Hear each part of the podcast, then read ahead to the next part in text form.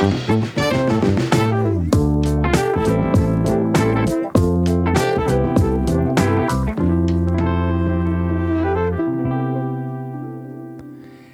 what's good？欢迎收听另一集的《小人物的那一页之强叔忆当年》。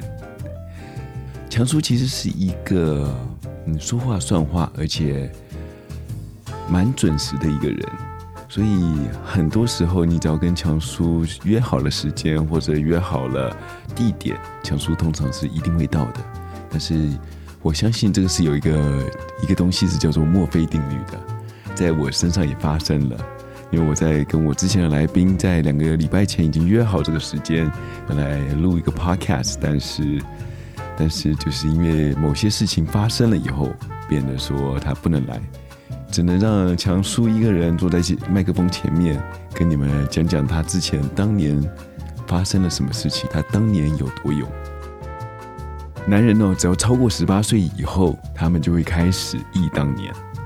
不管他是在什么年纪，他就会讲说：“哎，当年多么多么厉害的，想当年我是怎么样的一个人，想当年，哎呀，没有人能打得过我。”这就是男人呐。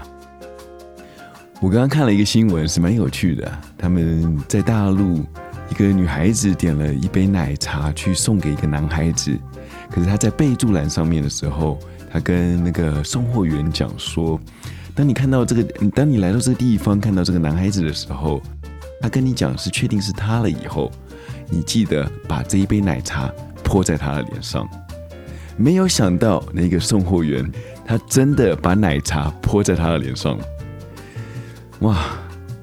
如果下次有来宾再放强叔的鸽子的话，我绝对会送他一杯奶茶。居然说到说话算话，我们就讲到了，其实。强叔以前到现在说话并不是他的强项，应该讲说说话这一个方面是我的一个很大的一个弱点。怎么说呢？以前小时候吧，可能讲话就是不行。不知道你们有没有看过郭富城以前演过的一个电影？他饰演一个杀手，名字是叫做《银狐》。他在里面的戏份虽然多，但是他的话不多。虽然话不多，但是他会让人觉得说：“哇，这个人实在是太酷了，所有的女孩子都会喜欢他。”所以我看到这个影片的时候，我看到这个电影的时候，我就觉得：“哇，太棒了！不用讲话，女孩子还会喜欢他，我也要跟他一样。”但是没有想到，失算就是人家长那么帅，我长成这个样子，所以。这一招很明显的在我身上是不受用的，到现在还是没有什么女人缘。自从我看了那个电影了以后，我就觉得说，哎，反正人哦话不要多，你只要有你的个性就好。但是没有想到，其实出了社会以后才发现说话的重要性啊！你们看到有多少长得不起眼的男孩子，他们也不能讲帅，甚至到丑，家世也并不是很好的。但是他们旁边的女朋友都是很正的，所以一张嘴可以真的是可以打天下的。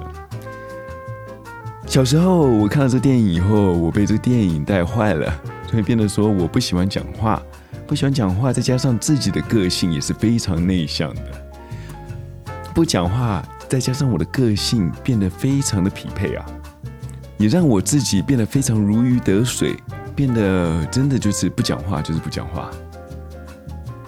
再加上那时候我我的讲话方式跟我思想是一样的，都是属于跳跃性的方式。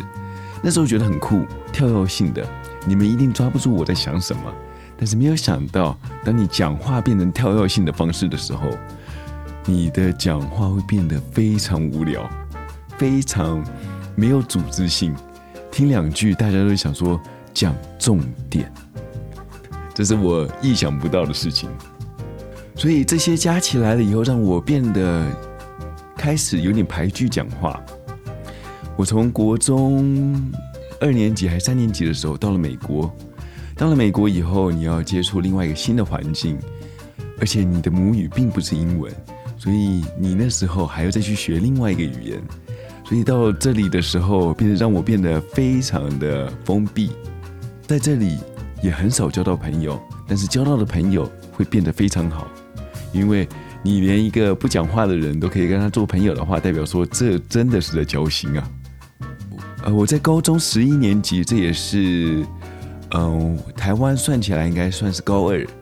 高二的时候，我搬家搬到另外一个学区去，这也让我变得说我要再去适应另外一个新的环境。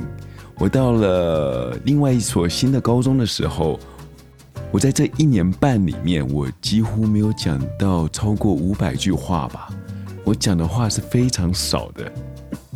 但是我在那里遇见了一些好兄弟，他们对我是不离不弃，还会找我吃饭。但是我见到他们的时候，话也不会变多。其实看到他们也都是自己吃自己的饭，也不会说特地去跟他们去聊个天或者怎么样。所以这三年来，常常就是说，一到吃饭时间或者一一到下课的时间。他们几个聊天聊到一半的时候，就会突然发现，哎，我怎么在他们身后出现了？就这样子被我吓到了。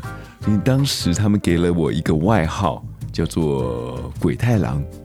鬼太郎是什么？就是可能你们没有看过，呃，这个日本漫画。这个漫画就是讲说一个小鬼，呃，我们讲说一个，呃，收妖童子吧，我觉得。对，应该是这样教他一个日本的收妖童子，他在日本里面，呃，也是不太讲话，可是他的他的工作就是负责收服那些妖妖魔鬼怪。反正这个外号就之后就跟到我到二十几岁，之后高中毕业的时候，我十九岁二十岁吧，我记得那那时候我是第一次回台湾，我回台湾的时候，对台湾一切都是不了解的。呃，我回到台湾以后，我和朋友去约去吃个饭。我第一次，我应该不能讲说第一次，但是我回台湾第一次坐公车。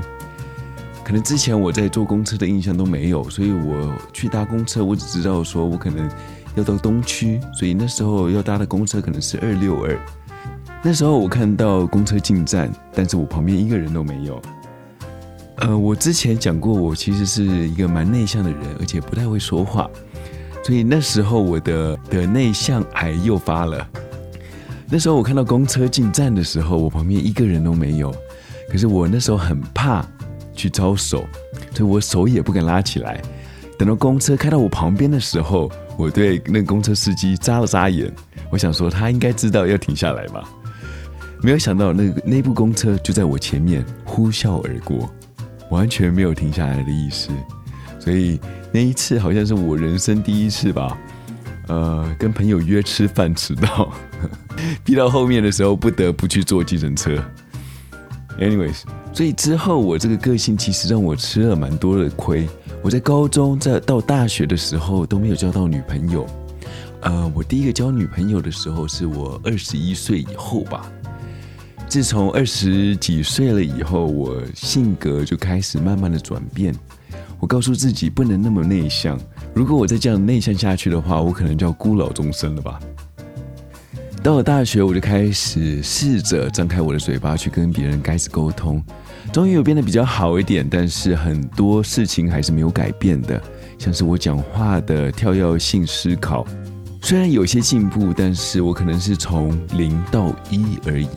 我可能以前是完全不讲话，到我只是讲一句话，或者只是用单字去回答别人而已，所以很少去完整的说一句话。直到现在比较好了一点，自从做了 podcast 啊，做了开始讲一些故事以后，把我自己一些缺陷开始慢慢的改进。虽然我也不能讲说我现在多会讲话了，我只能说我的剪接能力超过我讲话的能力了。最近我有在读一本书，就是讲说零秒反应力。它这一本书里面是教你说如何去思考，要把一些话题可以讲得更好。就像说，如果有人问了你这个问题以后，你不会当场，呃，就是在那里发呆，变得说你不知道该怎么去回答这个问题。以及还有其他的一些书籍，像说如何去说话，如何去改善你讲话的结构。这些对我来讲是非常重要的，因为我从小到大，到现在我几乎都没有接受过教育或者接受过训练，所以我到现在讲话还是非常跳通的。我希望能把自己呃讲话的方式给固定下来，而并不是哎东讲一句西讲一句，然后完全讲不到重点。虽然我知道讲话对大家来讲是非常本能的，就可能就像跑步一样，只要有腿的人都能跑得出来，只是说你跑得快或者慢，就跟讲话一样。所以我趁现在我在做 podcast 的空档的时候，或者在做 podcast 这个节目的时候，在训练自己，希望能让自己话变得更多，讲的话更有趣，说出来的可以让别人听得懂，不要让大家听完以后整个都是母萨萨的。好啦，这就是强叔的忆当年第一集啦。这个讲的也不是很多，讲的讲的话也是非常跳跃性的，但是我希望大家能哎。接纳我一下喽，希望我以后讲的话会越讲越好。而且我发觉，真的一个人哦，真的一个人在麦克风面前讲话的话是非常难的。我讲到现在也才发现，才讲了十五分钟左右吧。唉，我还是要尽快找一个人来跟我一起搭档，你们说是吧？好了，那小人物的那一页，我们下周见喽。